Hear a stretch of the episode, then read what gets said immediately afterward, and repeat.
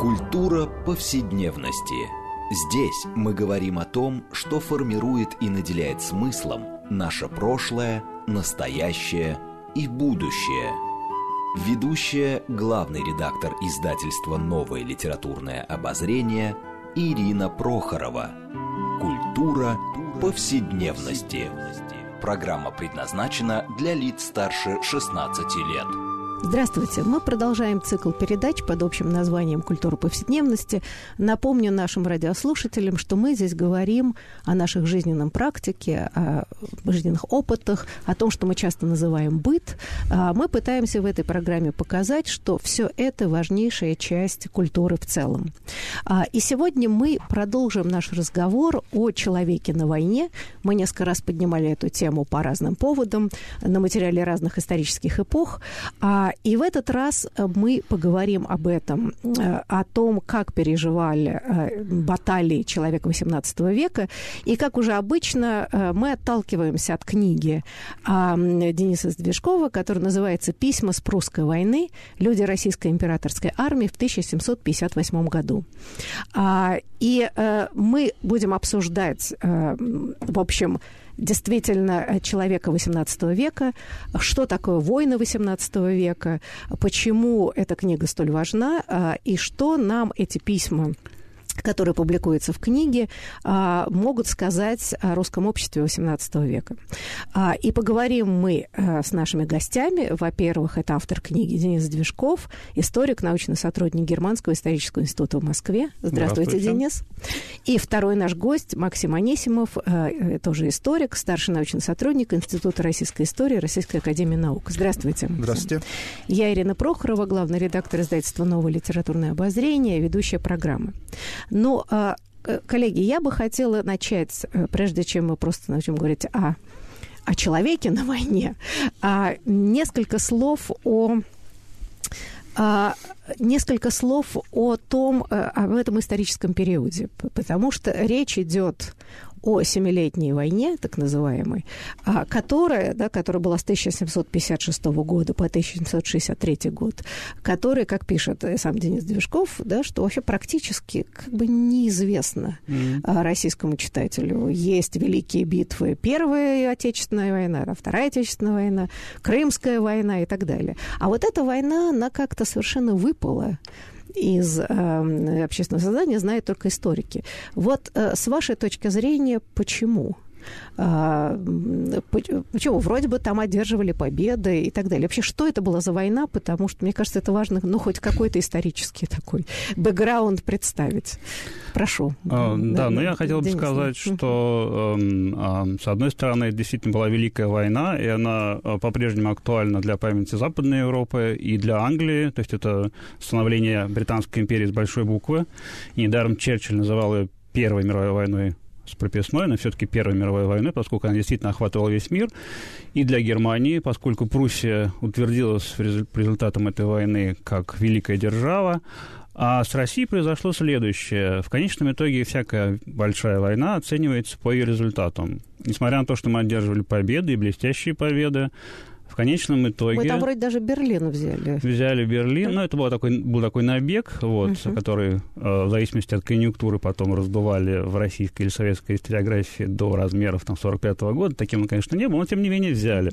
Вот. А, но, тем не менее, э, в результате сменилась верховная власть, и, как часто у нас это бывает, э, со сменой верховной власти курс генеральный, так сказать, сменился радикально. В данном случае вместо императрицы Елизаветы Петровны к власти пришел император Петр III, III, который был горячим поклонником и никогда не скрывал этого Фридриха, короля прусского, который вел а, тогда против нас войну. Вот. И в одномоментно мы отдали, так сказать, все, что было завоевано к тому времени, Таким образом, получилось, что потратив миллионы полновесных тогдашних рублей и загубив э, десятки тысяч жизней... По-моему, 120 Россия... тысяч у вас в книжке, да? Там всего где-то более полумиллиона человек погибло в этой войне, и 120 тысяч пришлось на Россию. Приблизительные да, оценки. Да, ну, в общем, это по тем временам колоссальные потери. Да, колоссальные потери, колоссальные расходы. Вот, и получилось как бы, что воевали-воевали, и в конце концов э, вот оказались у разбитого корыта. Поэтому для национальной памяти, как, как как потом конструировалась историография, войны использовались качестве кирпичиков или кирпичей полновесных, да, как 12-й год, как э, Первая мировая война или как, естественно, 41-45 год. Вот в качестве таких foundation миф, мифов основания, да, только которые лежали в основании национальной историографии. В данном случае... Похвалиться э, вроде как нечем, да? То есть да? куда ее, так сказать, пристегнуть, вот эту войну, э, и получилось как бы, что вот она провисла в исторической памяти. Хотя, конечно, этого не заслуживает по тем причинам, которых я пытался как раз в этой книжке рассказать. Да, а, Максим, а может быть, вы тоже еще дополнили? Вот как вы считаете, что... А, ну, во-первых, хотелось бы два слова, а она вообще из-за чего война возникла, и все-таки какие страны там воевали? Если мы возьмем, так сказать, вот э, мнение Черчилля, что это была первая имперская или империалистическая мировая, мировая война. война, то, собственно, вокруг чего, да, что пытались поделить? Mm-hmm. Так, чтобы... Я думаю, что радиослушатели точно не помнят. И школьный курс, по-моему, не уделял внимания этой войне совершенно. Mm-hmm. Ну, да, если да. уделял, то точки зрения России. Э, да. С точки зрения Европы и мира в целом, естественно, внимания не уделялось. Э, причины этой войны можно разделить на две плоскости. Первая, это вот из-за чего Черчилль называл ее Первой мировой войной, это колониальное столкновение Англии и Франции. Оба, обе империи успешно осваивали новые владения и в итоге столкнулись э, и в Северной Америке, и в Африке, и в Индии. Поэтому Черчилль назвал как Первой мировой войной, поскольку война действительно хватила ну, практически весь тогда известный мир. Э, это вот первая сфера столкновений. И вторая сфера столкновений – это уже внутриевропейское дело, даже, можно сказать, внутригерманское. Это соперничество Австрии, австрийской монархии, государства, которое э, как бы имеет такое вот общее название, как австрийская монархия. Один из французских историй говорил, что э, это государство даже без имени и без особой формы, просто все владения, которые подчинялись австрийскому государю, и возрождающийся, даже, можно сказать, впервые появляющийся на европейской арене Пруссии. Пруссия, которая заявляет о себе как великая держава и э, доказывает это всеми своими победами во времена войны за австрийское наследство в 1740-48 годах, когда ей удалось сокрушить прежде грозные австрийские армии и отнять у австрийцев Силезию. Силезия была богатой и самой такой вот населенной провинцией которая входила в состав родовых владений Габсбургского дома, и новая государыня австрийская Мария Терезия, она никак не могла смириться с этим. То есть главной идеей ее внешней политики стала идея реванша. И она долгие годы готовилась э, к этому ну, как бы, новому столкновению с Пруссией, то, чтобы вернуть Силезию и вернуть Пруссию обратно в разряд второразрядных государств. А можно я задам наивный вопрос? Uh-huh. А России-то что Причем, нужно да. было от этого? Uh-huh. Вот то, что вы описываете, я так полагаю, что Россия могла спокойно себе рядом курить, простите за грубость, и вообще не вмешиваться. Почему она влезла опять во, во все это? Это вот одна из причин, почему Семилетняя война у нас таки неизвестна. Э, в Петербурге умели скрывать свои планы, и эти планы, они были ну, как бы неизвестности вплоть до начала 20 века, когда впервые были опубликованы секретные протоколы, когда оказалось, что Россия действительно имеет какие-то цели и сама хочет этой войны, поскольку Фридрих II, как бы с его легкой руки, сам как бы государь, пишет великий государь, великий правитель Пруссии, существовало представление, что Россию просто втянули в эту войну, э, подкупили министра, министр уговорил Елизавету, которая мало что разбиралась в политике, и вот Россия пошла воевать за чужие интересы. И вот эти представления, они э, до сих пор встречаются в исторической науке, даже вот у известных историков такое может быть, как бы, что Семилетняя война, война за чужие интересы. Но вот это было не так. И вот мы переходим к тому, что хотела Россия. Э, действительно, можно сказать, что Пруссия, и даже вот это видно по письмам, э, напрямую не угрожала России. Э, Фридрих II не хотел войны с Россией, у него были другие соседи, которых он мог подчинить себе или там отнять какие-то территории. Но опасность Пруссии была в том, что она, как и Россия, находилась в одном восточноевропейском регионе. То есть, можно сказать, два таких вот мощных медведя начали делить одну берлогу. Россия внимательно наблюдала за ростом могущества Пруссии и увидела то, что Пруссия начинает угрожать э, вот этой российской сфере влияния в, тех странах, которые были подчинены еще при Петре. Прежде всего, это Речь Посполитая, это Польша. Польша была зоной российского влияния, там все было хорошо, Россия полностью контролировала, и тут оказалось, что Фридрих II тоже имеет свои планы. Э, Фридрих, может быть, и не стал бы заниматься польскими делами, но в связи с тем, что одновременно королем Польши и курфюрстом Саксонии был один и тот же человек, Август III, который перешел потом в стан его врагов, то э, Фридрих II, как бы по обычной политической логике, стал, пытался делать э, разного рода каверзы в Польше, чтобы ослабить позиции Августа III, и вот это вот как раз... Я слушаю, толкнуло. я так полагаю, что начиная с XVIII века разыгрывается почти одна и та же модель. Да? Мы вроде как огромная страна, да, которая должна заниматься своими делами, и, как у нас говорят сейчас современно, инвестировать в собственную страну. Значит, с другой стороны, Германия там все время что-то пытается и так далее. И каждый раз... Германии еще нету. это да, но я важно. имею в виду Пруссия, В- да, в но не важно, да, да, извиняюсь, да. Ну да, Германская империя, да, что-то там где-то, мы почему-то влезаем, и дальше начинается какой-то бесконечный ужас. А. Э, Я немножко так, простите за наивность, но то, что вы описываете, как-то начинает накладываться на более поздние э, конфликты и войны. Э, простите, Если возможно, я бы да. вмешался и сказал, мне как раз, э, если, может, так нравится эта война тем, а, что мы, может быть, единственный раз. пытались, поступили так, примерно как э, поступала в дальнейшем Америка. То есть мы старались воевать малой кровью на чужой территории, в отличие от э, Понятно, вот, да. э, доктрины поздних, да, советской. да. На самом деле это так и было. Мы действительно старались держаться в тени. Наша армия играла роль вспомогательная, так называлась первое время вспомогательная армия. Мгм. Но, тем не менее, у нас были свои довольно серьезные планы, которые мы не спешили оглашать и правильно делали. То есть, как бы мы старались вмешаться в шапочный разбор, и вот один из писем, которые я публикую, а, наш главнокомандующий тогдашний, Вильям, Вильям Фермор, он пишет, что я подожду, пока прусаки с австрийцами разберутся, но потом уже мы посмотрим. Вот. Это кажется вот сейчас, как бы, когда мы знаем дальнейшую историю России, когда мы постоянно спасали Европу, один раз, второй раз, клали там миллионы людей на это, это кажется как-то вот, ну, непонятно, мелко, непонятно, какие наши цели.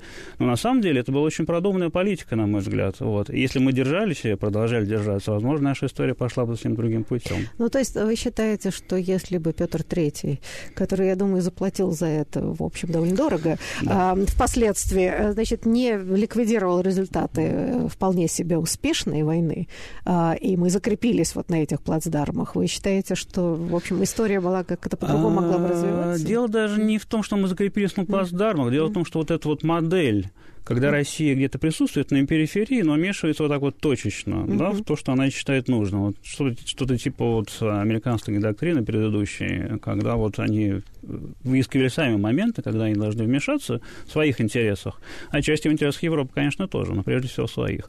Если бы эта модель тогда как бы утвердилась, э, мне кажется, что мы могли бы в дальнейшем избежать э, многих катаклизмов, которые случились. Вот.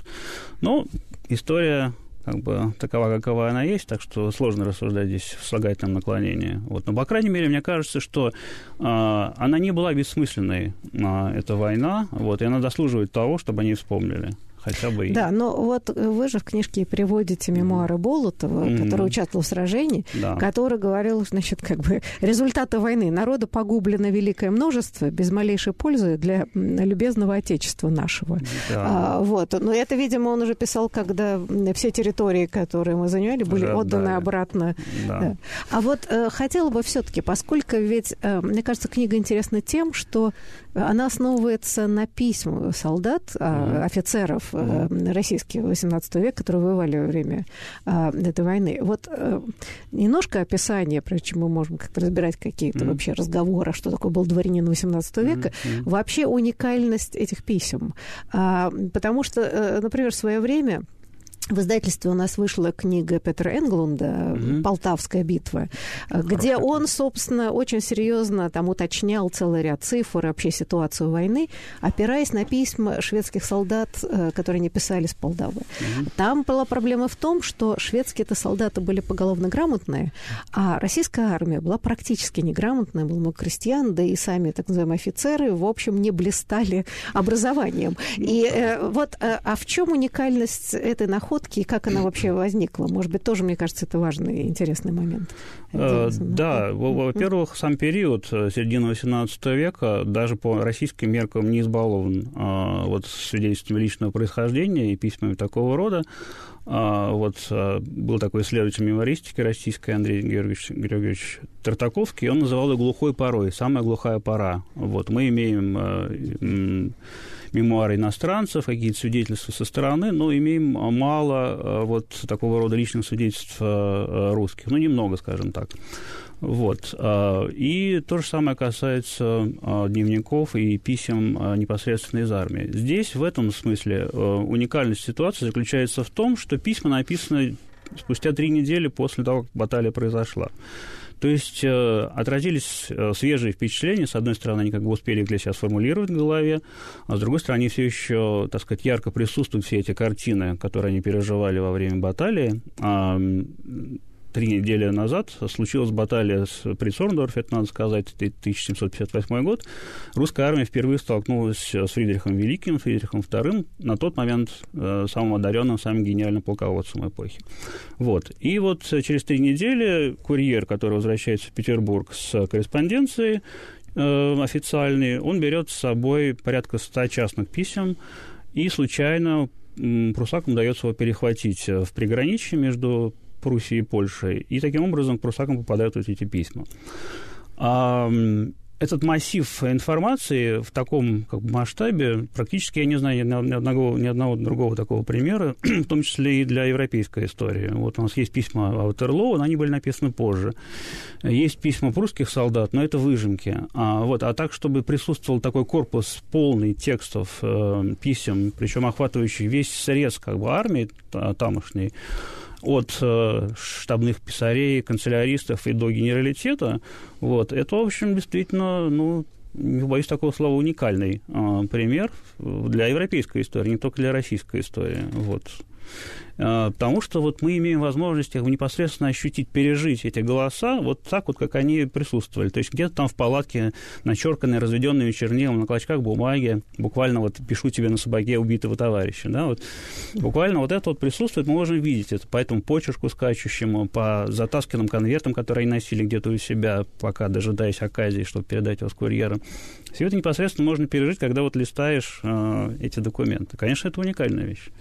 Вы знаете, а вот э, я потом попрошу, чтобы, может, поподробнее об этих письмах и вот какой облик э, дворянина возникает, и вообще, mm-hmm. что можно ли через э, этот корпус письма поговорить о русском обществе? Ну, я бы сказала, да, такой его дворянской части, и, mm-hmm. может быть, не только. Mm-hmm. А э, я хотела просто Максима спросить еще несколько минут. Вот э, на самом деле э, уже не одно десятилетие историки по всему миру занимается то, что мы назвали историей людей, э, микроистории, да, значит, вот письмами частными, там, э, попытка воссоздать голоса, например, там, крестьян, которые, может быть, были неграмотные, но через посредников, там, адвокатов и все прочее, через тяжбы в, жудах, э, в судах, например, вдруг восстановить быт, mm-hmm. систему верований, вообще представления определенных социальных групп. Это вообще давно идет, а, но насколько это еще, у меня такое ощущение, что все-таки в нашей историографии, я, во всяком случае, в популярном ее преломлении, э, вот так еще не очень привычно.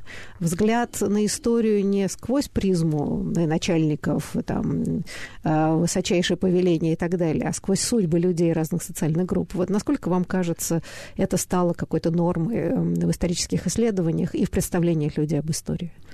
Ну, действительно так. Э, во многом это связано с тем, что у нас огромное количество вообще белых пятен, те, которые, скажем, западная историография у себя в странах давно прошла, и, в принципе, как бы ей уже было нечего изучать, и вот она обернулась как вот школа аналов изучения повседневности. Это действительно богатый материал, который до того историки не изучали. У нас получилось так, что э, занимались политической историей, не успели ее завершить, скажем, как бы классический труд Соловьева, он вроде все охватывает, но это только политическая история. Дальше начинается революция, уходит в общественные отношения, взаимоотношения между классами, тоже остается как бы в стороне сам человек, как он жил.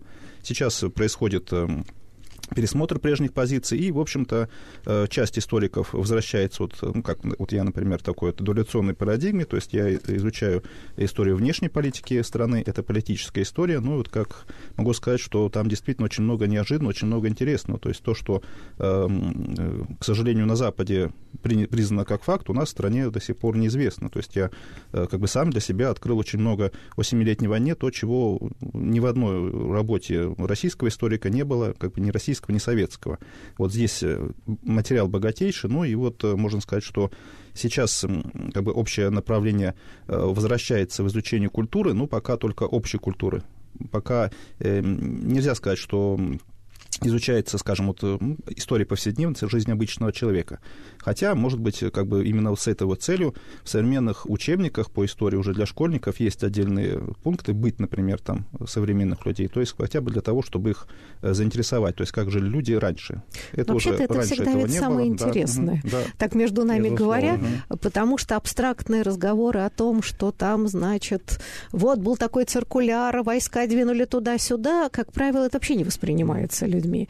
А жизнь человека, ну, разумеется, страшно интересна. И от бытовых до мыслей и так далее. Да, так более что... того, я бы сказал, что историку самому, вот я сужу по себе, надоедает заниматься структурами, взглядом, так сказать, вот с птичьего полета, вот поскольку до этого я писал, э, занимался проектами, которые предусматривали какие-то, ну, рассмотрения, скажем так, очень общие, да, то есть вот э, мне не было возможности посмотреть детально, именно вглядеться, вслушаться в голоса людей.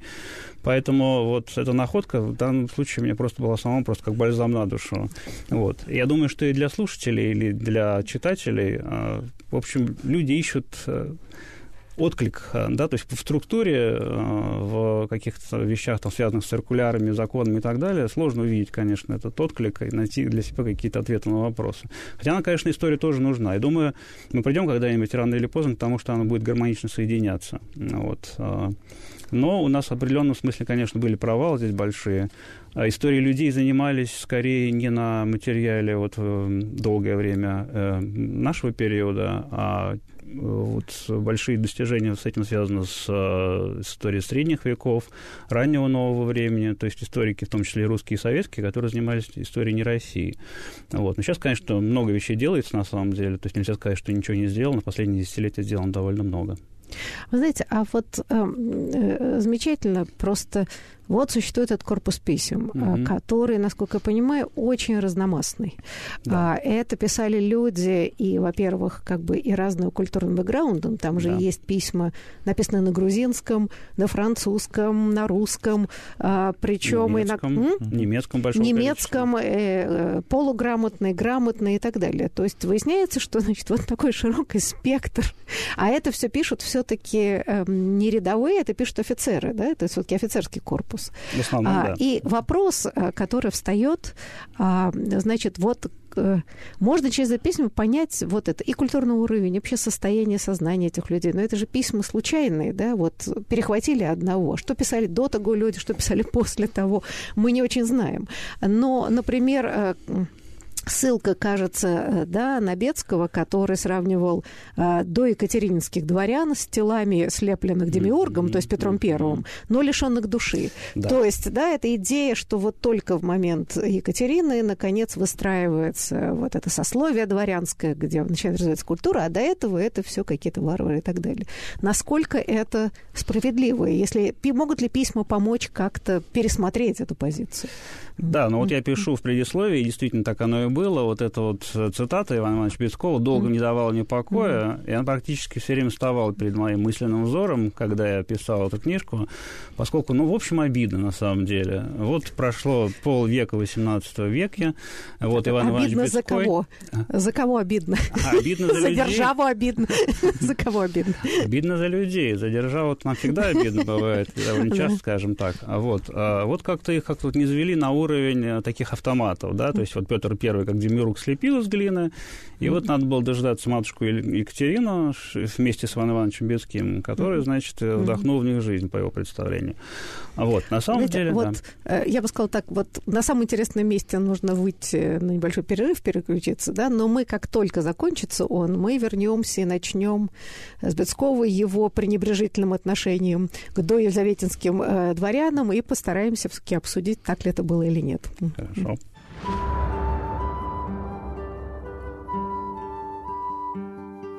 Здесь мы говорим о том, что формирует и наделяет смыслом наше прошлое, настоящее и будущее.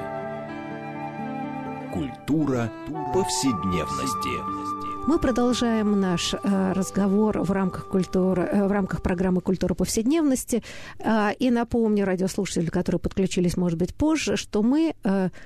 Э, обсуждаем э, человек, проблему человека на войне э, на материале книги, посвященной э, Семилетней войне. Называется «Письма с прусской войны. Люди российской императорской армии в 1758 году». Автор этой книги Денис Движков, один из наших э, гостей, э, и он историк, научный сотрудник Германского исторического института в Москве.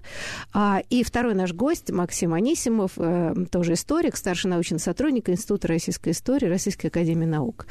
А мы вот до перерыва подошли к самому, мне кажется, такому интересному и болезненному моменту. А вот на основании писем, которые были перехвачены а, прусаками и таким образом сохранились в архиве, я так понимаю, да. в немецком. А, а, что можно сказать, что, как, что представляло себя вот это до Екатерининское русское общество дворянское? Как можно его характеризовать? Да. да. Давайте попробуем восстановить попробуем. истину настолько, на, действительно ли э, до екатеринских времен э, дворяне, в общем, представляли собой такую бездушную массу, да. э, не осознающую себя как сословие интеллектуала или нет. Да, э, пожалуйста. Вот здесь вот э, с точки зрения историка, э, ну, на мой взгляд, вот эти представления о том, что до Екатерины было глухо, никто ничего не мог, связано с тем, что в русской обществе не знали произведений тех лет, то есть не знали мемуаров, не знали источников, по которым могли бы изучить жизнь дворянского общества. И мы можем сказать, что даже до конца советского периода мы тоже не знали об этом ничего. И вот э, во времена уже Российской Федерации, современной истории, э, как бы самое недавнее время были опубликованы внутри таких мощных источников, которые писали люди, как раз вот пережившие Елизаветинский период. Это мемуары фельдмаршала Прозоровского, это мемуары военного инженера Муравьева, ну и недавно изданные мемуары прапорщика Климова. То есть это э, как бы самый низший ряд офицерства, человек, который попал в плен Пруссии, и там как бы в унтер-офицерах и просидел в плену до конца войны. Э, и действительно так получалось, что те люди вот этой эпохи, они э, не имели еще как бы такой потребности писать мемуары. Те мемуары, которые были написаны, они написаны уже более позднее время. То есть, э, к сожалению, вот это желание рассказать, ну, хотя бы там родственникам своим о том, что они были, что пережили, каково было их время, вот это отсутствует в русском обществе. Были попытки начать мемуары, скажем, у Александра Романовича Воронцова, это первый министр иностранных дел России в 1802 году он был назначен, э, это был канцлер еще с павловских времен, то есть он э, начал свою карьеру еще при Елизавете Петровне, это был молодой дворянин, очень образованный, и вот уже выйдя в отставку в 1805 году, он решил написать мемуары о своей жизни, довел их вот до где-то своего 18-19-летия и умер.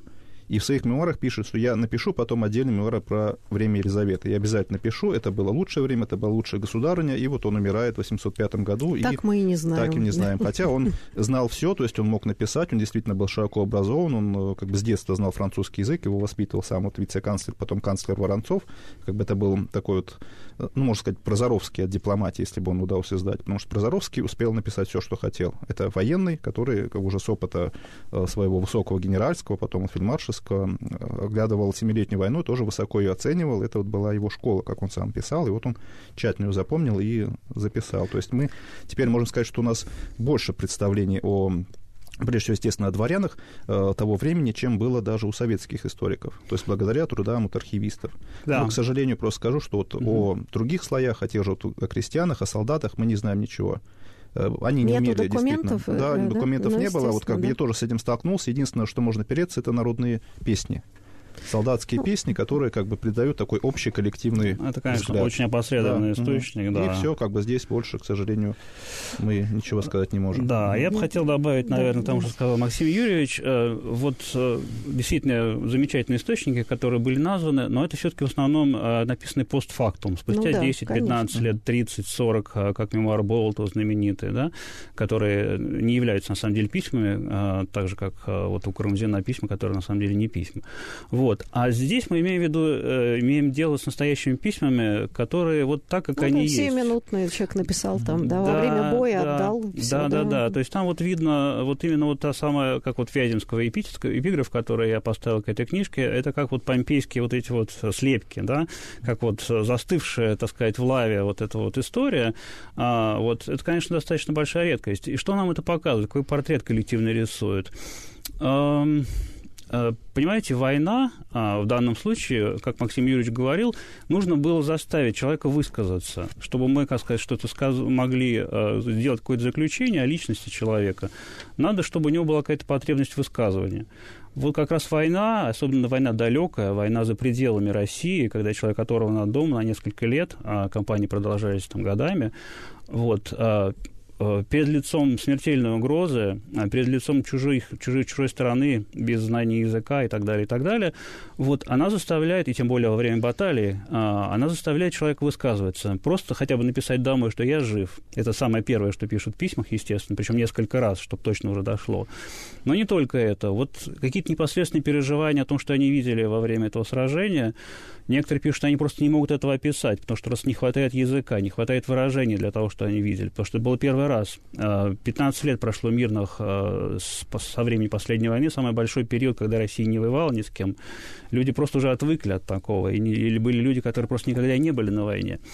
Вот. А, и вот это вот та самая ситуация, такой триггер, да, который вот вызывает потребность, э, желание или необходимость для человека высказаться. И поэтому можем как бы наблюдать этот портрет коллективный.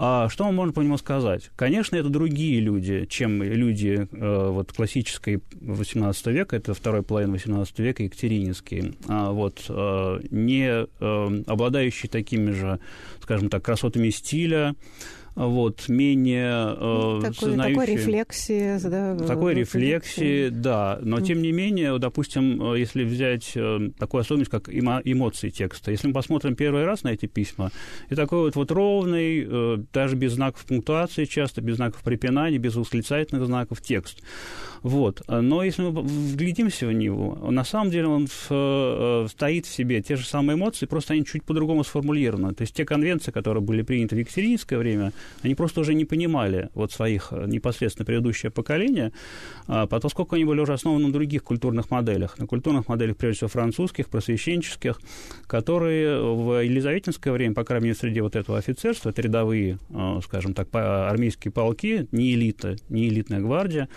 вот, они мыслили, чувствовали а, точно так же, то есть это не бездушный автомат, но мыслили просто по-другому. Вот. А знаете, вот вы как раз э, э интересно анализируете, да, что э, э, стилистика этих писем, mm-hmm. обращение, кому передаются приветы, там, mm-hmm. да, кому в начале, кому в конце, и пишете, что вообще в письмах много от допетровской Руси.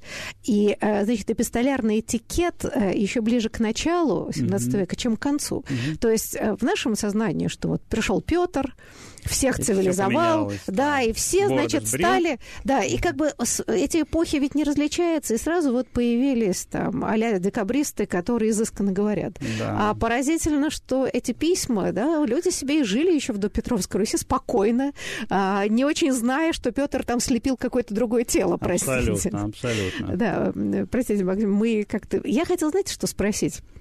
Э, ну да, ведь проблема писем, и тут вопрос и к вам, э, и к Денису, а, тем, что э, насколько люди откровенны в этих письмах. Вот вопрос, насколько существовала, если существовала какая-то цензура военная, какие-то, да, перлюстрации или все прочее, угу. люди могли откровенно писать? А, или все-таки у них срабатывали какие-то механизмы, не только ужас нельзя передать словами, но и, строго говоря, нежелательно что-то описывать. Вот, вот с вашей точки зрения. Это тоже трудность, ведь, да, восстанавливать эпоху, когда есть огромные а, зоны умолчания. Но это особенно характерно для советских писем с войны, где свирепствовала цензура и вообще и самоцензура очень сильная. Вот как как, как историк вы можете понять, как, что с этим делать? Ну, для того времени, судя по всему, цензуры такого не было, то есть люди писали то, что они видели. Э, ну, как бы действительно, может быть, эм, с точки зрения властей или с точки зрения начальства, то, что напишет офицер, это что-то незначительное. То есть он не может написать о планах, куда мы пойдем, как пойдем. Он пишет то, что его куда-то ведут. То есть здесь эм, секретность, она, если была, то была сосредоточена только на самом верху. Э, то есть у тех людей, которых, ну, как бы лучше не проверять. То есть мы им доверяем работу. Остальные пишут в достаточной степени свободно. И вот о, как бы о том, как они себя чувствовали, можно даже судить по очень личным письмам. То есть те письма, которые, ну, как бы даже вслух неудобно читать. Вот как вот э, неизвестно, вот, к сожалению, самая такая вот большая загадка для меня. Вот некий офицер пишет под псевдонимом Покалаш, ну, как бы, может быть, действительно перестраховывается, но письмо его очень лично. Он пишет своей жене о том, чтобы она ему не изменяла, о том, как вот не относятся, вот как вот эти вот взаимоотношения семейные, которые жена не будет читать слух. То есть э, пишет он на французском, и кто этот человек, очень правильный французский, это редкость для того времени, э, мы так вот и не смогли определить. Так он и остался загадкой. Жену его зовут Наташа, и все, что мы можем об этом сказать. У них есть дети, да. И офицер это высокого ранга. Ну, как бы, вероятно, это кто-то вот из какой-то аристократической элиты русского общества, поскольку он пишет именно как русский, а не как немец по-французски.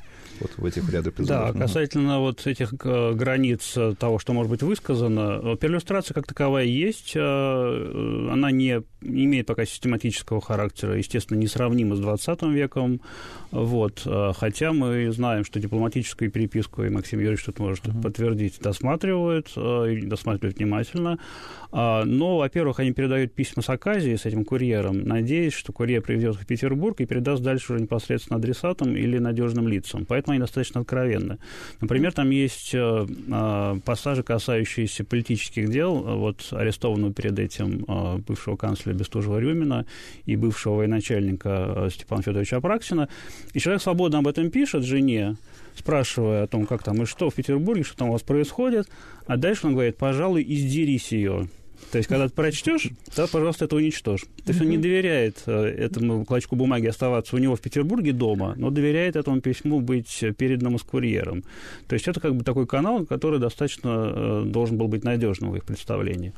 Вот. С другой стороны, вот конвенции, как таковые, культурные конвенции, а, они как бы другие в середине XVIII века. Человек может описывать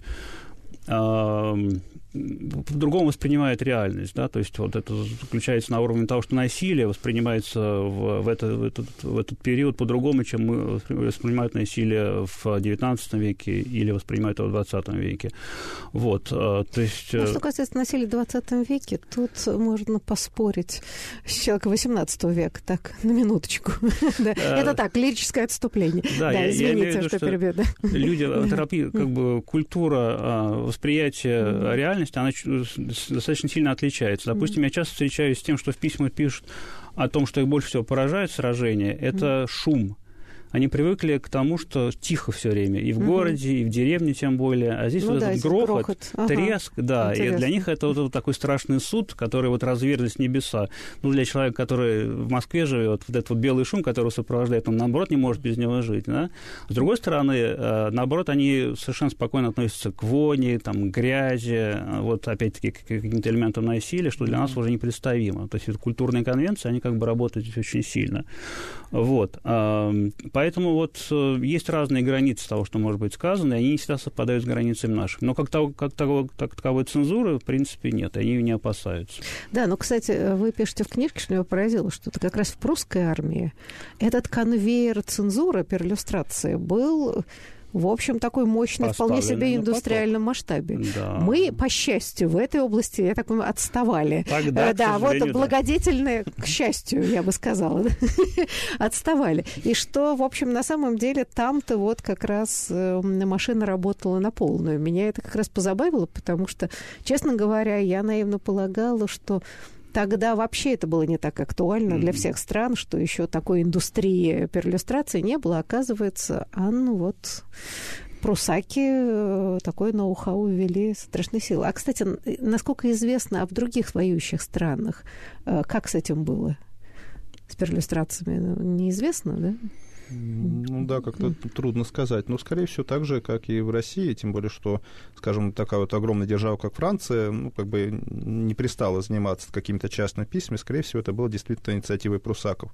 То есть mm. Пруссия это была вот такой первая попытка э, тотального государства, можно сказать, государства, которое, ну, по сути дела, и сосредотачивает себе все силы.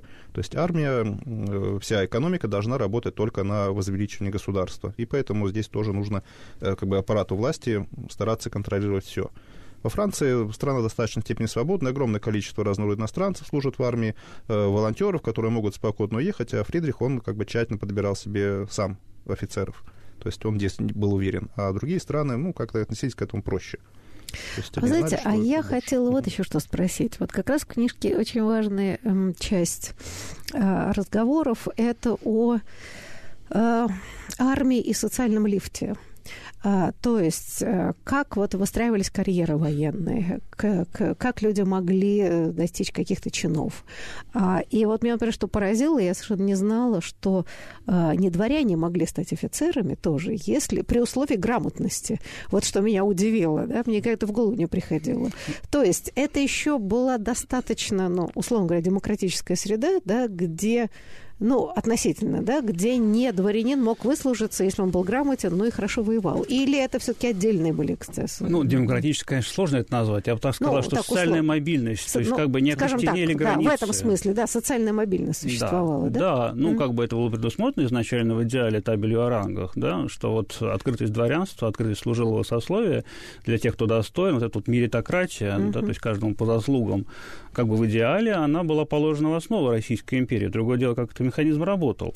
Но вот если мы посмотрим как раз на войну, на семилетнюю войну, в общем, он работал и достаточно четко. То есть можно проследить по документам, что все, кто присутствовал на сражении, а, на действительной баталии, они получали так называемое производство, следующий чин. То есть его повышали э, в ранге по этой служебной лестнице, присваивали следующие там, а, вот. А, и при этом еще существовала градация. Если человек был непосредственно под огнем, то как бы ему полагались одни бонусы, если он просто присутствовал на сражении, другое. И это давало возможность людям, которые пошли ну, буквально никем а, на войну, стать э, по результатам войны, в общем, уже довольно уважаемыми людьми. Я прослеживаю несколько, по нескольким письмам, пытаюсь проследить судьбу этого человека и показываю, что бывшие какие-то поповичи, да, вот родившиеся в совершенно простой семье, благодаря тому, что они свели знакомство с сильным мира сего, хорошо себя показали, будь то на штабной работе, будь то на военной, концу XVIII века достигли степени известных э, и стали уже не просто дворянами, а потомственным дворянством, да, то есть основав э, вот э, династии дворянские. Вот. В этом смысле Россия, ну, в общем, предоставляла огромные возможности не только иностранцам, но и а, своим подданным. Но для этого надо было пойти на войну, что как бы предполагалось, что человек себя вырывал из привычной среды, что было очень нелегко. То есть его оплакивали буквально, да, то есть пойти на войну, пойти в действующую армию, в заграничную армию, как она называлась, ну, это считалось как удар да. судьбы, да, то есть это непонятно куда, в Пруссию, ночевать в палатках, а, вот, э, делать там марши. Ну, вообще на далее, чужбину, и вообще непонятно, вернешься или нет, ну, как обычно на вот, войне Надо было выбирать, или карьера перед тобой, то есть как бы вот э, self-made Бэтмен, или ты остаешься в покое, но при этом тебя никуда не продвигают. А это тоже как бы ситуация, которая заставляет человека активно действовать, которая проявляет его личность. Вот. В этом смысле Семилетняя война, мне кажется, тоже очень важна для России. А вот э, хотела спросить обоих коллег.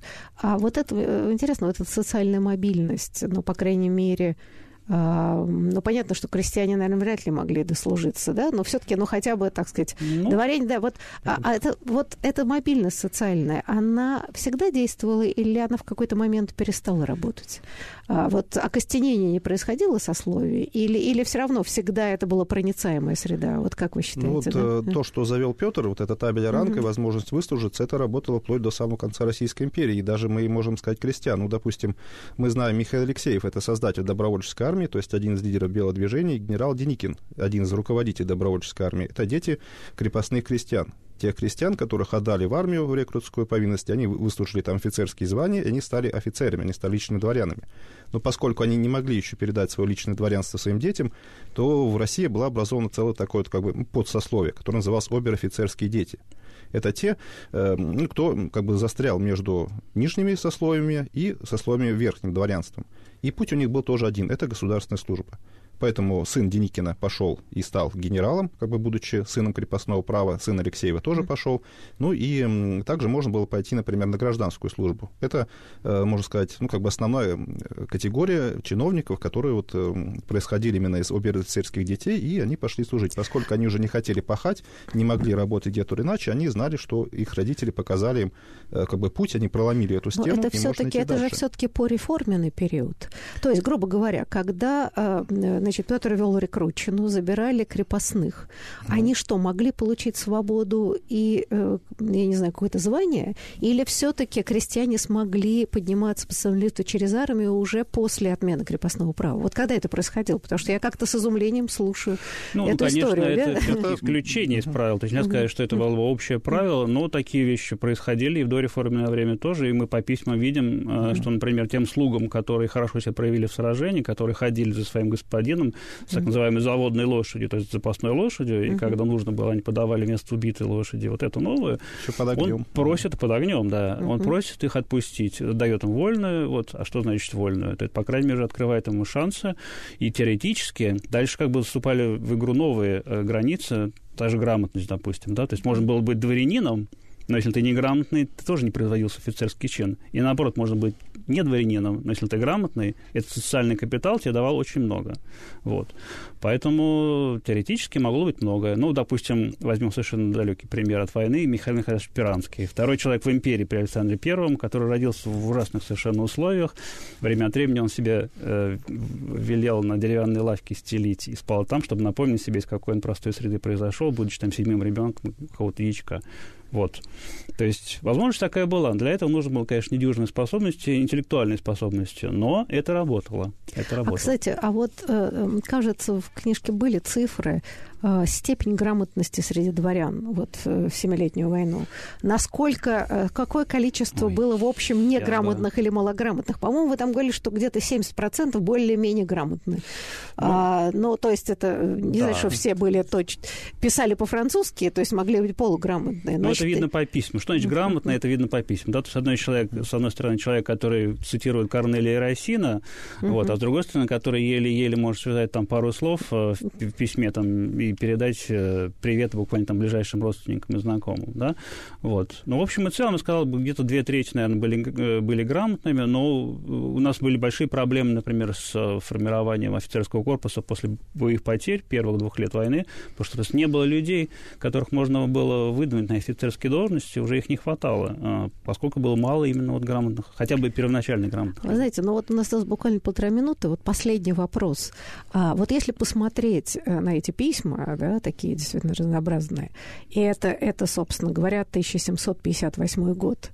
А, и проходят, там, не знаю, четыре десятилетия, и появляется суперобразованная часть общества, да, его, так сказать, пушкинская эпоха, mm-hmm. где... И надо сказать, что так иначе получается невероятная динамика развития этого сословия. Вот от этих э, заскорузлых писем, да, до вообще такого... Я попросил бы вас. Да, нет, ну там очень много действительно разных, там есть такие, но просто видно, что, э, значит, можем ли мы считать, что э, вот эволюция этого сословия, да, вот за несколько десятков лет по образованию, там, я не знаю, квалификации и все прочее, вот как-то росла невероятным способом. Или, или нет? Потому что как-то, мне кажется, разительный контраст. А, или, конечно, по этим письмам нельзя окончательно судить во всем. Как? Ну, да, да. ну, на мой взгляд, здесь да. есть рубеж. Этот угу. рубеж 1762 год и самое известное деяние Петра III, манифеста вольности дворянской. Когда дворян, дворянину можно было не служить в армии, уехать в имение, заниматься самообразованием, заниматься хозяйством, воспитывать детей. И вот, э, ну, действительно, как бы это не только моя точка зрения, я сам встречал, что если бы не было этого манифеста, может быть, мы не знали бы Пушкина. То есть Пушкин так бы и сидел бы где-нибудь в, в архиве коллегии иностранных дел, куда его определили работать. Вот, там ему, естественно, не нравилось, но вот э, до манифеста не было возможности уйти. То есть все лизаветинские офицеры должны были служить с первого там до последнего дня. И, в общем-то, у них времени на самообразование не было. Согласен, но, с другой uh-huh. стороны, вот как бы заря вот этой блестящей эпохи, она как бы вполне уже проявляется в 1758 году, даже просто по совпадению имен. Мы видим, видим там и Лермонтова, и Толстого, и Бенкендорфа, и даже Ленина в одном фронте, как я пишу. Вот, то есть как бы вот начало, да, то есть как бы э, заложенное то, что было в России, оно же есть. Замечательно. Вот на этой оптимистической ноте мы закончим разговор. Я благодарю гостей. Большое спасибо. Я думаю, Спасибо что вам. мы не Спасибо. раз а, еще поговорим о этой важнейшей теме человека на войне. Спасибо. Спасибо большое.